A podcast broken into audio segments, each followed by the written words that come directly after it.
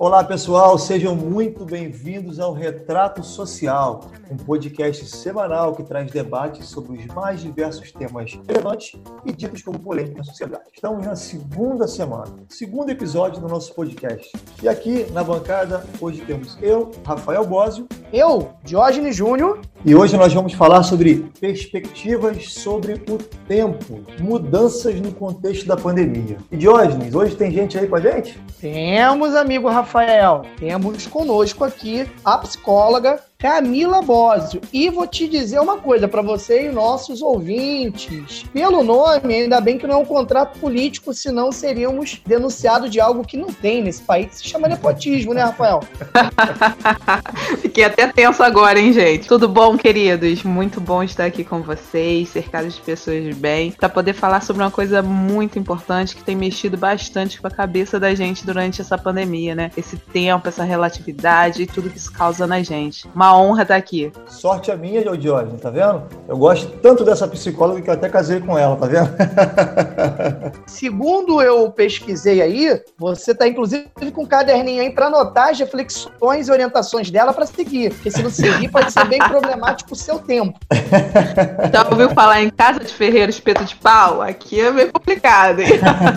fase que fase. Então, gente, é fundamental que o podcast traga o tempo inteiro profissionais profissionais que tenham conhecimento aprofundado, específico, das áreas que a gente quer visitar. A gente é abusado, né, Bose? A gente visita muitas áreas, mas tem que respeitar quem estudou, não é isso? Exatamente, exatamente. E o, e o grande lance aqui do podcast, a gente falou no, no, no primeiro episódio, é que a gente está aqui para debater, para conversar, para trocar ideia, para aprender também, né? Principalmente para aprender, para estar tá levando esse diálogo para as pessoas. Então, a gente está aqui trazendo profissionais. Hoje também temos um médico que vai conversar com a gente. Então, assim, Diógenes, é troca, é bater papo, é trocar e ouvir as pessoas que têm mais conhecimento do que a gente nas áreas delas, né? Então vamos nessa. Vamos nessa. E muitas vezes essa troca ela se faz de uma maneira extremamente multidisciplinar. Então a gente vai começar deixando tocar Gabriel Pensador, porque a arte eu acho que sempre tem seu espaço para as reflexões. Canta aí, Gabriel.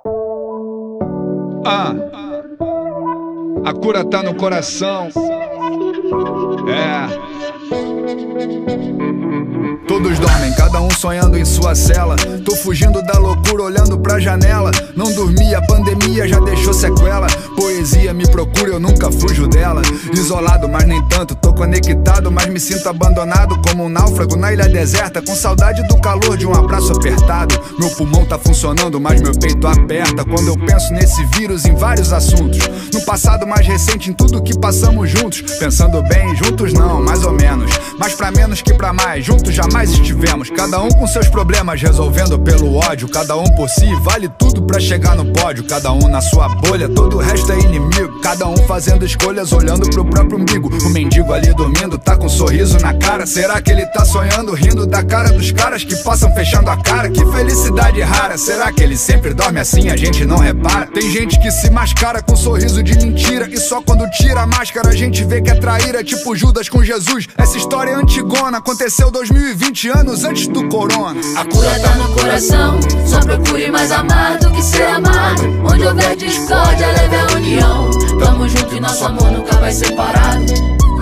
A cura tá no coração, só procure mais amar do que ser amado. Onde houver discórdia, leve a união. Tamo junto e nosso amor nunca vai separado.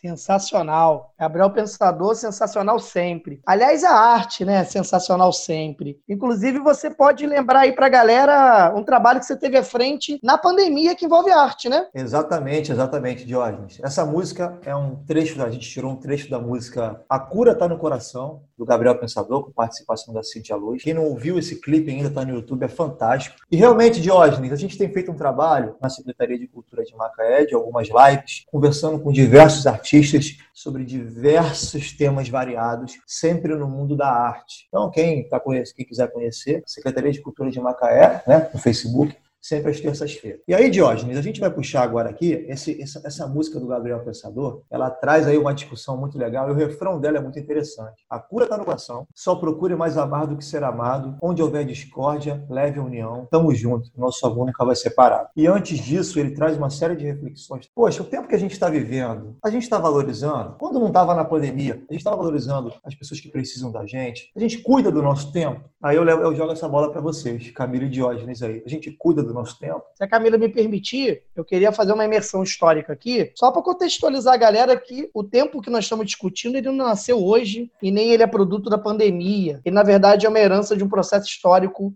há aproximadamente 200 anos. Você me permite só essa introdução, Camila? Claro, por favor, vamos embora. E essa música remete ao tempo de infância, onde houver discórdia, que é que vem o perdão. É, eu leio catecismo. É, nunca tenho a letra certa, não, porque eu nunca. Eu não canto parabéns certo, pra você ter uma ideia, mas tudo bem.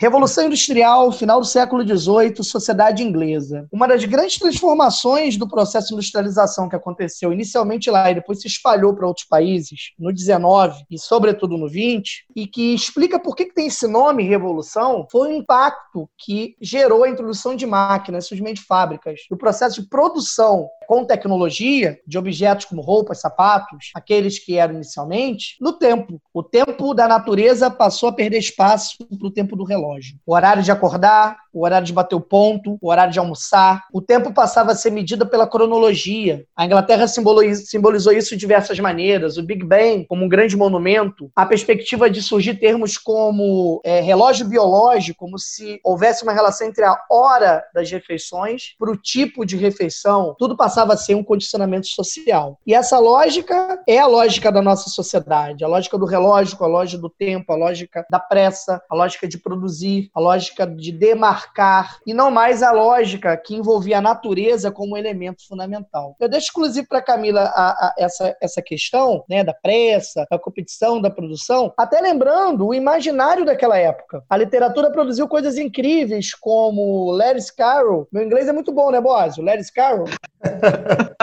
Alá Joel, Alá Joel Santana. Sensacional que, com Alice através do espelho, né, fez uma obra que virou a base para Alice no País das Maravilhas. Uma obra em que ela estava sempre atrasada, a lebre, que é muito rápida, avisava e ela nunca chegava a tempo, e o relógio estava parado. Que sociedade é essa que com o relógio parado a gente está sempre atrasado? Que discussão, né? Uma discussão como Em Busca da Terra do Nunca, uma obra teatral que mostrava que havia um lugar mitológico onde ninguém envelhecia, porque ao envelhecer o tempo passava muito rápido, era muito compromisso e a infância, que era o lugar de viver na plenitude o tempo, era perdida. Na Terra do Nunca, todo mundo era criança sempre. Acho que desde 19, a sociedade já estava começando a perceber que o tempo social do relógio não deixa muita saudade, Camila. É, eu acho que a pandemia ela veio para dar essa sacudida na gente nesse sentido, né, meninos? Quando a gente para para pensar que agora a gente teria o domínio do nosso tempo. Estamos em casa, podemos gerir o horário que a gente vai acordar, o horário que a gente vai trabalhar, o horário que a gente vai ficar com nossos filhos, mas a gente se sente tão amarrado na questão que eu tenho que produzir, eu tenho que gerar coisas, eu tenho que gerar conteúdo, eu tenho que estar sempre ativo, que a gente vai gerando uma angústia tão grande, tão grande, que o que a gente tem visto é muita gente dizer: eu não consigo, eu não consigo produzir, eu tô angustiado, eu não faço nada, e isso tá me fazendo mal, isso tá me gerando uma ansiedade, e dessa ansiedade já tem gente que vai aumentando, vai pro pânico, vai pra depressão, porque ela não consegue produzir. Mas espera aí, agora que eu tinha o domínio do meu tempo, eu não tô conseguindo mais fazer essa produção, mas é exatamente isso. É a pressão, é a pressão por produzir, é a pressão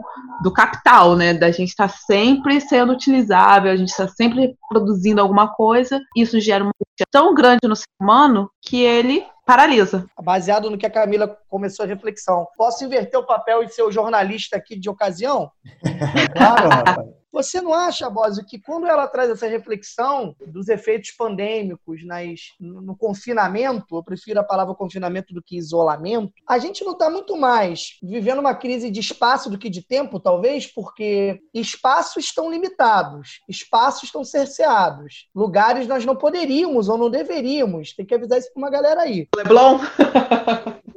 Mas o tempo, às vezes, continua sendo gerido da mesma maneira, ou seja, dominado pela lógica do mercado, do horário, da produtividade. A gente mudou o lugar de trabalhar, mas continua é, determinado pela lógica do trabalho. Você não acha, Bob? É, tem algumas coisas interessantes aí. Primeiro, eu queria falar que foi bem legal essa, isso que você falou do, do Alice, da Alice do País das Maravilhas. Essa história, ela tem diversos pontos de muita filosofia, e uma delas é um momento que a Alice encontra com o gato e ela pergunta para o gato, ela está meio perdida, ela pergunta para o gato: Você pode me dizer qual o caminho que eu devo tomar? Qual o caminho que eu devo seguir aqui, nessa estrada? Aí o gato responde para ela: Isso depende muito do lugar que você quer ir. Ela, mas eu não sei para onde que eu quero ir. Então, se você não sabe para onde quer ir, qualquer caminho serve. E aí, é, a gente, quando a gente vai falar um pouco de tempo também, nesse momento que a gente está vivendo, a primeira coisa, o tempo é o mesmo, Jorge. 24 horas no dia, 7 dias na semana. O tempo é o mesmo. Mas Ainda essa... não mexeram na rotação e na translação, né? Não mexeram, não mexeram, não mexeram. Tem gente que acredita que a Terra é plana, mas não vamos entrar nesse mérito, né? Não vamos entrar nesse mérito. Mas a perspectiva que isso traz, talvez Camila possa falar até melhor para a gente, é muito grande. A perspectiva de como muda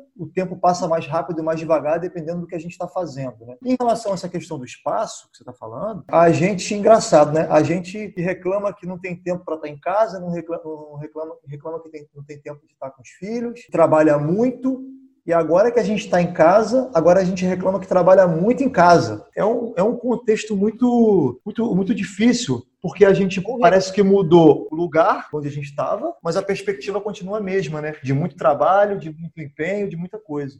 É, eu acho que vai muito realmente do que o Diógenes falou que é uma questão mais de espaço do que de tempo, que o tempo que você está utilizando, como você está utilizando. Mas se você tivesse em outro local, se você tivesse em outro estado, em outro espaço, como que você estaria utilizando esse tempo? Como que você estaria estabelecendo sua rotina? Então eu acho que é mais de espaço do que de tempo. O tempo está aí, são as 24 horas, como você falou. Como que a gente está utilizando ela? E o que que ela está gerando na gente? O que que ela está trazendo de adoecimento para gente, né? O que que esse tempo está trazendo de, de doenças psicológicas e, e o que que ele está fazendo com a gente no decorrer dessa pandemia, né? Eu acho que é isso que a gente tem que pensar e questionar. Eu até proponho uma brincadeira, que é pedir para os ouvintes aí tentarem entrar na máquina do tempo da sua imaginação. Para quem curte séries, tem uma série bem complexa. Ontem, inclusive, eu vi os últimos episódios. Tava meio chateado com ela, mas os últimos episódios me reconquistaram. é... E olha que eu não sou volúvel e muito líquido, diria o Bauman, para opiniões de séries, não. Que é Dark, e lá, por várias razões, não vou dar spoiler, não, existe uma fenda temporal que permite a gente passear em várias temporalidades. Eu queria que a galera entrasse na fenda temporal aí, é, quando eu era criança, achava que era meu armário. Vocês achavam que era onde? Que você podia, de repente, entrar no outro tempo? Eu adorava ver De Volta para o Futuro. Eu adorava ver aquela imagem do carro que sumia, assim, sabe? Eu acho que eu imaginava que eu ia entrar num carro e dar uma sumida, viajada pelo tempo. E como eles erraram, né? Porque eles imaginaram que a grande modernidade estaria nos transportes. É, exatamente. A modernidade está na comunicação, né? Muito mais rápido. Pois é.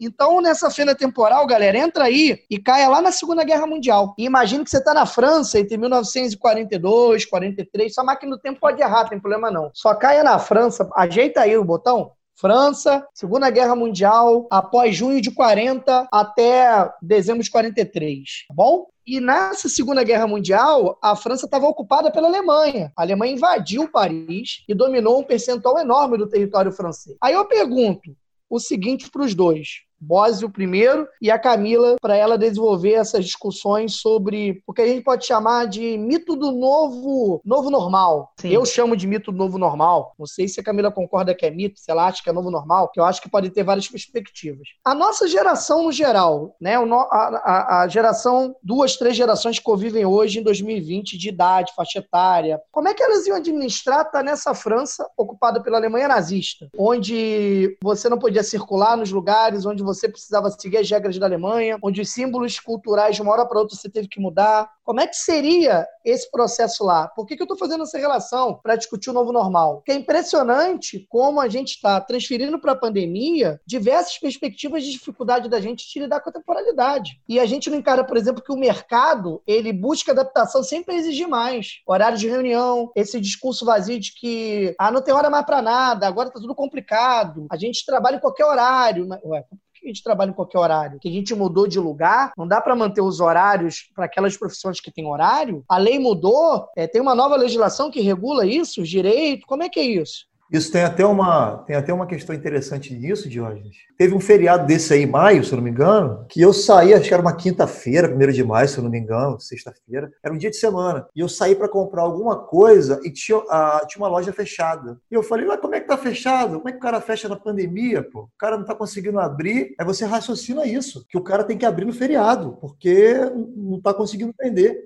Olha que loucura, olha que loucura, olha que loucura. E aí eu jogo essa pergunta para Camila na psicologia. Tá surgindo muita, muito, muita frase feita do tipo, tá todo mundo no mesmo barco, afetou todo mundo igual, ah, o novo normal, ah, o mundo vai ser diferente. Se no meio da pandemia a gente continua impactado pelas mesmas lógicas do trabalhar muito, de cumprir horário, de produzir pra caramba, de estar tá tenso com o emprego, que são coisas inevitáveis, será que realmente a perspectiva temporal, a pandemia só mudou, Camila? Ou, na verdade, ela está sendo utilizada como contexto para coisas que já eram muito negativas e impactavam a gente? Eu acho que elas só mudaram de contexto, Diógenes. Eu não consigo ver uma mudança. Por exemplo, vou dar um exemplo para vocês da questão do estudo, do ano letivo, né? Que existe uma discussão gigantesca se as crianças perderem o ano letivo, o que vai acontecer? E um monte de pai desesperado com, essa, com esse fim de ano letivo, assim.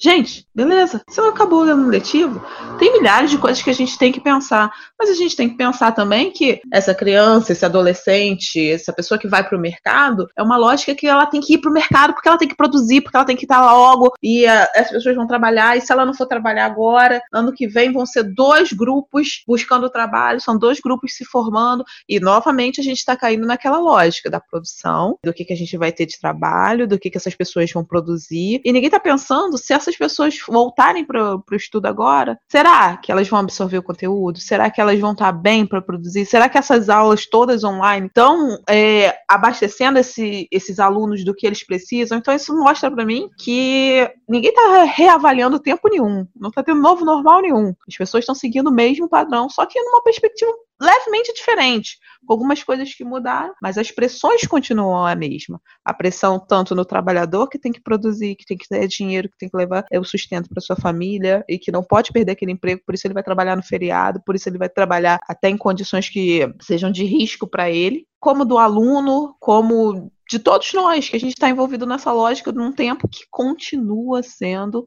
o tempo de produção. É uma discussão muito profunda. Você acha, Camila, que de certa maneira isso implica numa cultura de mais ansiedade, lembrando, se eu estiver errado, você me corrige, que o Brasil é um dos, se não o país que mais consome ansiolítico no mundo. Isso. No Brasil, Jorge, com essa pandemia, a gente já é 18,6 milhões de pessoas diagnosticadas com transtorno de ansiedade. É muita gente. É muita gente, se a gente parar para pensar. E com certeza, com certeza, quanto mais cobrança, mais a ansiedade ela vai aumentar. A ansiedade, ela na verdade, ela não é uma coisa ruim. Todo mundo tem, todo mundo tem ansiedade, todo mundo tem medo. O crescimento desproporcional dela é que faz a gente gente entrar num estado de alerta, o nosso nível de adrenalina começa a subir num ponto que aquilo começa a ser prejudicial pra gente, começa a ser impeditivo. Se aquilo te impede de viver uma experiência, de viver alguma coisa nova, por causa daquele medo, por causa daquele nível de alerta que tá dentro de você, aquilo já começa a ser prejudicial. E esse nível tá crescendo nas pessoas absurdamente por causa da rigidez,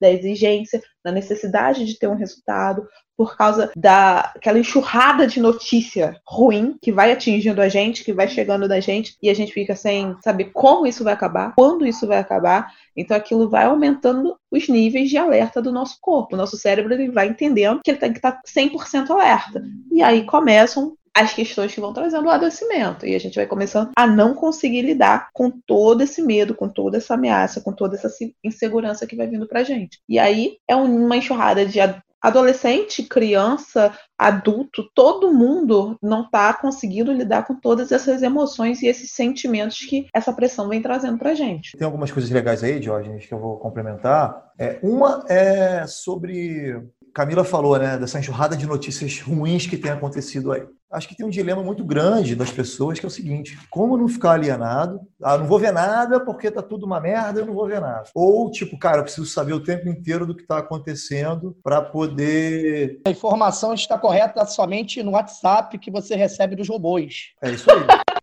É isso aí. Agora, como a gente vai fazer para manter esse equilíbrio da notícia que a gente precisa estar informado? Precisa tá, filtrar o que a gente vai receber e, ao mesmo tempo, é, não pirar o cabeçote também, né? Senão daqui a pouco, meu camarada, você fica, você, você consome aquele monte de coisa e, e, perde a cabeça, né? Então acho que é, uma, é um equilíbrio que a gente precisa ter, porque nesse momento é, a gente precisa disso, precisa saber e precisa cuidar da gente. Um outro ponto legal, um outro ponto que é legal é a gente contextualizar é que existem muitas pessoas no Brasil, talvez a maioria de escolas públicas e tudo mais, por exemplo, falando dos alunos, que por conta da falta de estrutura das escolas públicas e, e do governo, que não tem condição de ter aula online, por exemplo. Eles não estão tendo aula. Como esses alunos vão voltar, por exemplo, daqui a pouco, se voltar? Que retorno que esses caras vão ter? Até na competitividade, se a gente for falar de competitividade, para quando tiver um, por exemplo, é uma coisa que com certeza angustia muitos, muitos deles. E vão prestar vestibular e vão concorrer com, aquela, com aquele aluno de uma escola particular que teve internet, que estudou e que está aí. Isso, por exemplo. E nada mudou, ou seja,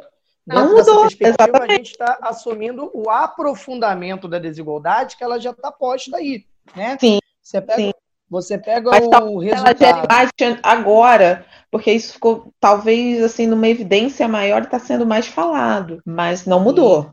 Continua. Uma reflexão, uma reflexão interessante disso tudo que vocês, vocês estão trazendo, do novo normal. No novo normal dito, o calendário tem que ser o mesmo, né? É, todo mundo preocupado com o ano letivo, como se a gente precisasse ficar nesse quadrado ano, como pois se é. houvesse é. essa referência. O ano letivo não é como o sol que vai se pôr e vai nascer, ou como a maré que vai subir ou não. É só um consenso social. Se a gente precisar de três a quatro anos para produzir um processo de dois anos letivos ou três anos letivos, e daí? E o problema? Qual o problema disso? É, mas não, mas o calendário? Mas o cumprimento do calendário? Né? Então a gente fala de novo normal, todo mundo dentro das caixinhas dos velhos de sempre. Essa coisa que eu falei do aprofundamento. Você pega aí uma referência que é questionável, mas é uma referência, que é o resultado do Enem. Saiu semana passada o resultado do Enem nos microdados do INEP. Ele não divulga mais, mas todo meio de comunicação vai lá fuçar para fazer ranking, ranking por aí. Isso é até pago por algumas escolas que entendem que isso é uma maneira legal de se promover. E você pega no ranking do Enem, o CAP aqui de Macaé novamente está muito bem posicionado entre as três principais escolas de resultado. Isso não é de hoje, isso vem de cinco anos. Tem um trabalho ali numa rede pública. Que aluno é esse? Como é que ele chega lá? Que condições de estudo ele está tendo? Porque ali você consegue fazer esse trabalho e em torno de outras realidades da estrutura escolar,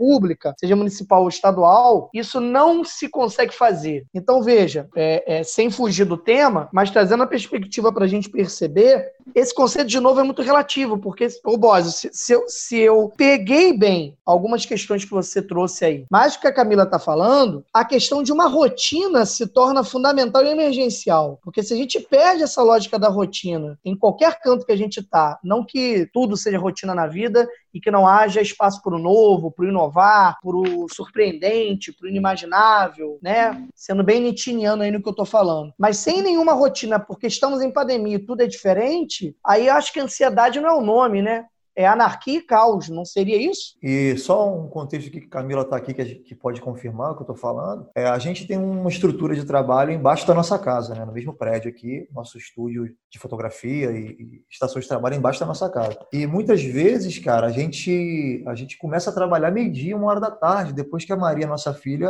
almoça e vai tá, às vezes, para de trabalhar 10, 11 horas da noite, um trabalhando o outro não. Às vezes tem que subir o computador para estar tá em cima, para estar tá dentro de um, de um conjunto ali para Maria estar tá perto. Então, às vezes, você começa a trabalhar às 7 horas da manhã, dependendo do dia. Então, existe uma falta de rotina também aqui por conta de quem tem filho também. Então, o filho, tá, a criança está em casa, né, Camila? Então, assim, a gente, a, é. às vezes você perde esse, esse. É importante ter essa rotina, mas é importante também a gente trazer uma perspectiva também da dificuldade que, às vezes, uma pessoa que tem um, dois, três filhos tem em casa também, né? É só trazendo uma outra é. perspectiva que é interessante. Para a gente controlar um pouco essa ansiedade, o que, que gera ansiedade? O que, que gera essa angústia? É a falta de controle que a gente tem. Se a gente estivesse controlando tudo, os nossos níveis de adrenalina não subiam e a gente não é, entraria em estado de alerta e geraria essa ansiedade. Então a gente tem que ter um mínimo de controle possível para a gente conseguir controlar, né? Para a gente ter uma falsa impressão de controle do nosso dia e isso vai conseguir regrando o nosso cérebro, mandando uma mensagem para ele assim: tá sob controle, fica calmo que tá sob controle. Então, assim, a rotina nós, nos ajuda a ter essa falsa impressão de controle, o que vai gerar um pouco menos de ansiedade. Então, assim, como você falou, aqui em casa tem dia que não dá, tem dia que não dá, porque a Maria,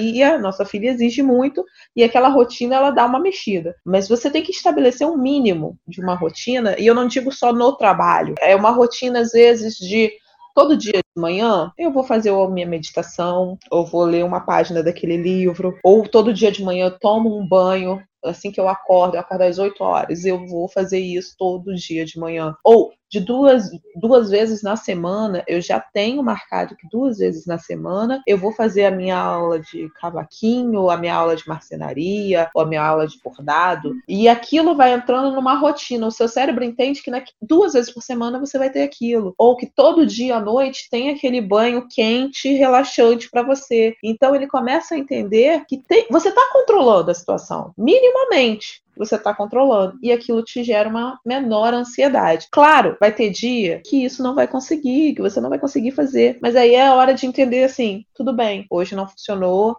legal, amanhã eu faço. Porque também a rigidez de uma rotina que não pode ser quebrada também vai gerar uma outra ansiedade. Então, assim, tudo tá nesse equilíbrio, mas você precisa desse controle, mas esse controle não pode ser tão rígido eu acho que vem muito também de ter alguma coisa para fazer que você goste, para você, para ajudar você a controlar o seu tempo, né? Ter esse controle. Eu acho isso muito interessante porque quando a gente fala de ansiedade, Camila mais do que eu sabe disso, assim, pela, pela, pela profissão dela, pelo que ela sabe. Mas eu acho legal assim contextualizar. Quando a gente tem uma ansiedade, a ansiedade é uma perspectiva do futuro. É você estar tá angustiado com uma coisa que vai acontecer. Você está ansioso por alguma coisa. E quando a gente consegue pegar e, e concentrar no agora, né? No que a gente está fazendo agora, a gente cessa um pouco dessa essa ansiedade. Aí a perspectiva do tempo, né? Quando a gente está fazendo uma coisa, muita gente chama de flow, né? Quando a gente está em flow, é muito mergulhado naquele momento do agora, fazendo com prazer aquilo, você entra em flow e o tempo passa que você nem percebe, né? O mesmo tempo passa que a gente nem percebe. Eu acho trabalho são horas enormes, né? Aquela é, hora que não. Não é aquele desgaste é. todo, né? Não é aquele sofrimento. Então, tem muita gente que fala quando você entra nesse estado de flow, né? Você consegue pegar, por exemplo, uma aula de cavaquinho, que às vezes eu, por exemplo, adoro fazer, apesar de não tocar ainda. E você vai ali, em uma hora passa voando, você quando percebe, você já passou, né? Então, é mais uma perspectiva do tempo, né? É a catarse do tempo psicológico. Exatamente. Por exemplo, quando você voltou suas aulas de cavaquinho? Agora na quarentena. Na verdade, não voltei às aulas, voltei a estudar, né? Pois é. Era na necessidade de alguma coisa para acolher essa angústia, esse tempo que não está fluindo bem e eu preciso dar um, um local para parar. Então, isso é uma dica muito legal para quem está tá ouvindo, de achar uma, um hobby, uma coisa que possa fazer um pouquinho o seu tempo acalmar, sua cabeça acalmar diante disso tudo. É, o que eu chamo isso de tempo de catarse. Eu vou dar dois exemplos para vocês aqui que estão fazendo uma relação direta com tudo isso, para todo mundo entender como a perspectiva do tempo ela é muito pluridimensional. A primeira é notar que assim como essa catarse ela acontece com aquilo que é positivo, ela pode nos levar a uma sensação de muita dor. Isso a pandemia evidenciou, por exemplo, com o luto. Vamos calcular como ele mexeu nos rituais. Por causa da Covid, legislações mudaram, terros foram alterados, velórios foram proibidos. Imagine para esse volume de mais de 60 mil pessoas que, infelizmente,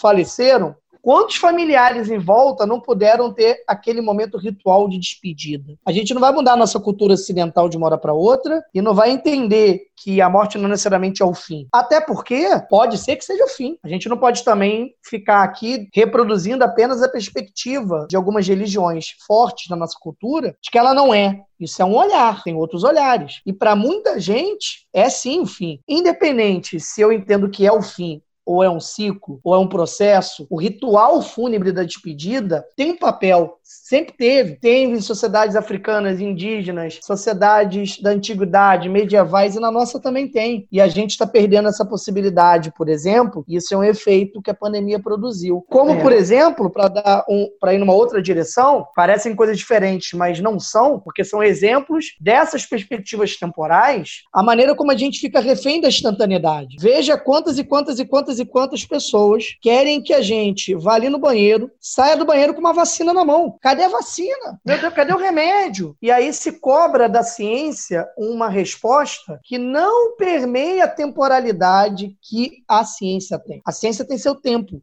ela precisa dos seus protocolos, ela tem suas metodologias. E a gente está no tempo do Instagram, no tempo do Facebook, no tempo do agora, do, do presentismo, diria o historiador chamado de Artrog, né? Onde o amanhã já é muito. E aí, quando a gente fala de uma pandemia, de uma demanda de vacina, de uma demanda de métodos para enfrentar esse problema, a gente não conhece os protocolos científicos, a gente não tem a menor noção da, da necessidade que é, é, envolve tudo isso para trabalhar, e a gente é, chama de demora. A gente fala que está distante algo que tem uma outra temporalidade. Jorge, tem uma questão aí que é, que é muito interessante, é porque de uns 10 anos para cá, mais ou menos, quando realmente a internet deu um boom muito grande no mundo, a gente vê muita gente vendendo curso na internet, nessa questão de educação na internet, e muita gente também falando e passando mensagem de que faculdade, você não precisa de faculdade para você conseguir ter uma profissão, desmerece a faculdade. Nada contra quem consegue sem faculdade ter um sucesso. Ter na vida, né? Não tem problema nenhum. E acho que é, é, é, é, muito possível e muito bom isso acontecer. Agora, você desmerecer uma, uma academia é muito problemático, porque você desmerece alguém que estuda 4, 5 anos, se especializa em alguma coisa, e às vezes muito mais do que isso, para trazer soluções, para trazer pesquisas sobre diversos assuntos. E você esvazia esse espaço, que é tão importante, porque para as futuras gerações esse discurso vai esvaziando um espaço que a gente vai precisar. E agora, Camila, tá todo mundo à espera da balbúrdia sorológica e imunológica para que possamos ter a vacina. Exatamente. E aí, quando a gente fala que, que a gente precisa da academia, e muita gente questiona, agora está é o que você falou, Diógenes, está todo mundo agora desesperado com os pesquisadores. E é por isso que a gente, a gente não tem conhecimento é, científico para saber sobre a vacina, mas a gente, a gente queria contextualizar para mostrar o seguinte: o tempo da vacina, tempo de fabricação da vacina que as pessoas querem. Por exemplo, eu vi uma matéria hoje que estão dizendo que no final do ano já vai ter vacina. É possível que no final do ano tenha vacina. Será que vai ter? Ou será que existe uma pressão muito grande para acontecer. A gente conversou com o João Luiz Mendes Vanderlei, ele é formado em microbiologia e imunologia, é mestre e doutor em ciências morfológicas, professor de imunologia e pesquisador do laboratório de, e agora vai ser difícil falar, do laboratório de imuno parasitologia da UFRJ Macaé. Ele conversou com a gente gentilmente explicou um pouco de como é esse processo para você ter uma vacina pronta, do momento da origem, quando começa os estudos, até a vacina estar disponível para é, ser utilizada. O, o processo para você, o protocolo para desenvolver uma, uma vacina, ele é, é, bem delimitado. Ele tem basicamente três etapas, na verdade quatro etapas. A primeira etapa é uma etapa pré-clínica, é uma etapa experimental, onde você avalia qual é o tipo de vacina, qual é o tipo de composição que essa vacina vai ter. As vacinas, elas precisam proteger as pessoas, então você precisa entender bem como que o patógeno é. Depois disso, avaliado isso, a gente descobre qual é a parte do patógeno que vai ser usada na vacina. A gente chama isso de antígeno e os antígenos variam muito. E depois disso, esse antígeno é testado para saber se ele é efetivo em células, in vitro, né, em experimentos com células animais, e depois em organismos vivos, que normalmente são usados animais roedores ou primatas para avaliar se isso é, né, se esse antígeno ele é capaz de proteger da, da, da doença. Isso é fundamental, porque o sistema imune é muito complexo. Então, para a gente poder conseguir ter certeza que todas as etapas, ou a etapa principal, a mais importante do sistema imune, é ativada, é preciso testar em animais antes de testar em humanos. Se tudo isso der certo, isso passa para os estágios clínicos de desenvolvimento, que são três estágios. O primeiro estágio é o estágio que avalia a segurança da vacina. Poucas pessoas, um número pequeno de indivíduos que participa desse estágio, eles recebem a vacina e são avaliados os efeitos adversos imediatos daquela vacina. Né? Se ela causa doença, se ela, se você tem uma reação alérgica contra aquela vacina, se ela causa alguma outra doença ou alguma outra manifestação clínica que não está relacionada com a doença inicial, são poucos indivíduos que são recrutados para participar, porque você não sabe se aquela vacina causa ou não causa algum tipo de problema, então você não pode testar esse um monte de gente. Depois vem a fase 2, é testada a eficácia da vacina. Né? Então, nesse caso, sim, você vai testar se essa vacina é capaz de proteger os indivíduos daquela doença específica.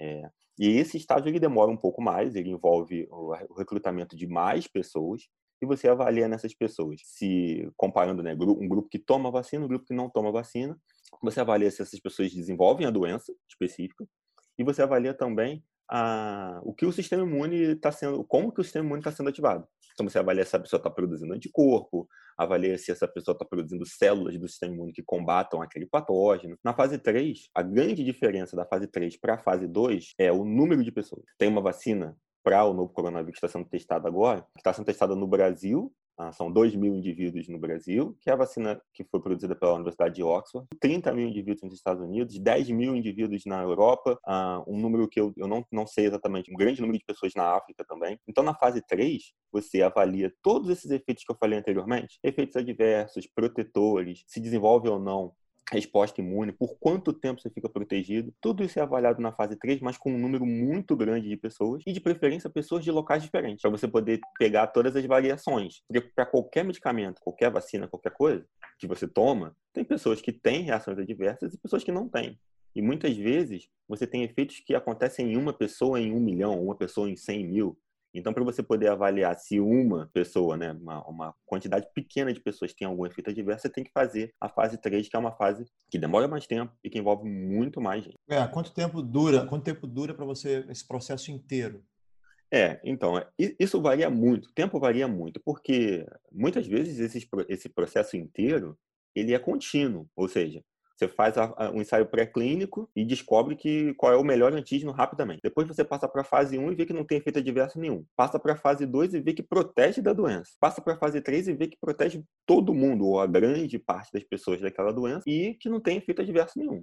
Se isso tudo acontecer dessa forma, você desenvolve a vacina muito rápido. Na maior parte dos casos não é assim. Um parâmetro de muito rápido. Você consegue, você consegue desenvolver uma vacina, esses estágios todos sendo é, respeitados, você consegue desenvolver uma vacina em um ano e meio, um ano e meio. Sim, consegue. Isso, isso muito rápido, né?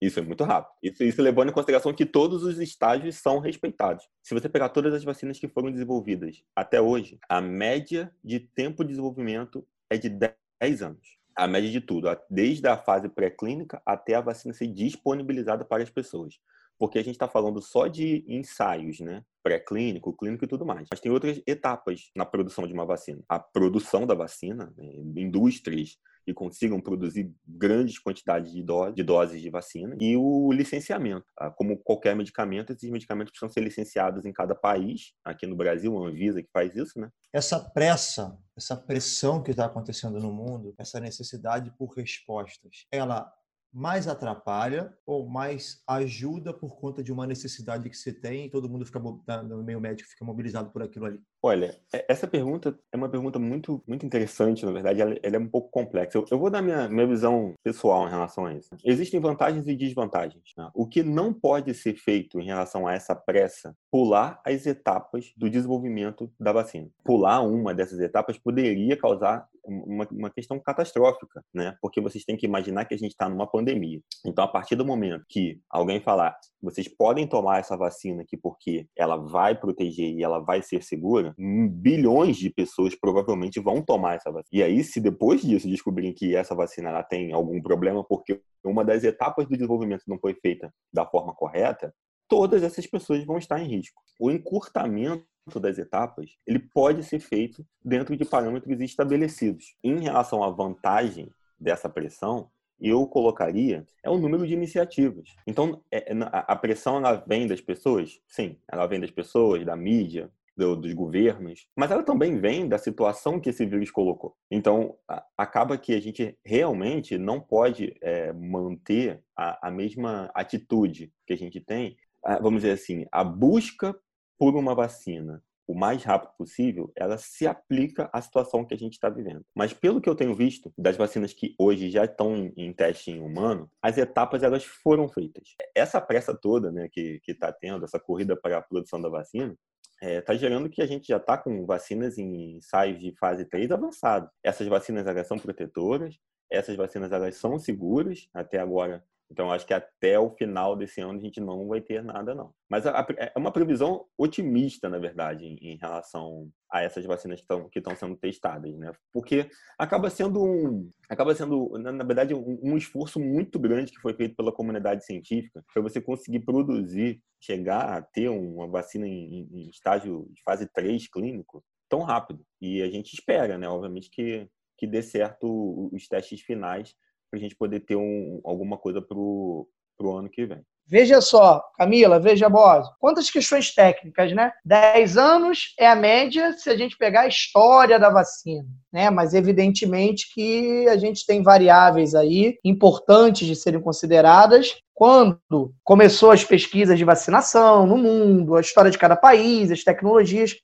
É, eu acho que, na verdade, vou falar como Platão. Acho não. Acha doxa e conhecimento é episteme. Eu entendo que esse é um tema que merece um podcast específico, né? Nossa, Mas por que, que a gente colocou isso daí? Que, que a gente pediu a ajuda do, do médico, né? Do doutor João Luiz Mendes Vanderlei. Ele é doutor, né? Porque a gente precisa reconhecer a cientificidade. E a gente precisa reconhecer o tempo da ciência é diferente do tempo do mercado, que é diferente do tempo da ansiedade, que é diferente do tempo da necessidade. Se a uhum. gente tem determinadas necessidades emergenciais, isso não vai poder alterar completamente o tempo que a ciência precisa para produzir conhecimento e pesquisa. Quando a gente consegue ter essa clareza, a gente vai ter hábitos melhores, a gente vai seguir protocolos, a gente vai preservar melhor, a gente vai parar de deslocar para Deus a responsabilidade, que é algo muito comum na nossa sociedade, e que, para mim, nesse sentido, atrapalha. Colocar que com ele, por ele, tudo tá certo e vai estar tá tudo resolvido. Ou seja, não, não tenhamos a menor dúvida. A discussão do tempo do luto, a discussão do tempo da medicina, da pesquisa científica, a discussão do tempo da cronologia,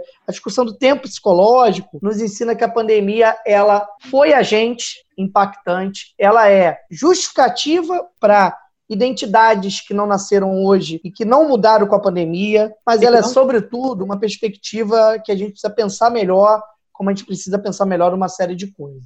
São perspectivas que não vão mudar. A pandemia ela não veio mudar muita coisa, doce ilusão nossa. Mas para quem está aberto a trocar, a discutir, a pensar, vale a pena pensar no que, que a gente está produzindo, no que a gente está passando para essas futuras gerações que estão sendo super impactadas com essa, essa pandemia. E o que, que a gente quer que eles questionem, o que, que a gente quer viver pro próximo, no próximo dia, no próximo ano. Porque eu só vejo a gente reproduzir. A gente não está pegando essa pandemia pandemia realmente para parar e avaliar como esse tempo está sendo utilizado para gente, o que, que ele está é, trazendo de na esfera da psicologia de bem-estar ou de, adoce, de adoecimento para gente. Então fica esse momento, esse podcast é legal que ele traz isso para gente. Como que o seu tempo está sendo utilizado nesse momento? Você está conseguindo sair dessa lógica ou Passado tudo isso, passado um ano e meio, dois, quando tivermos a vacina, tudo vai estar do mesmo jeito. Tudo voltará ao é. velho normal, que de normal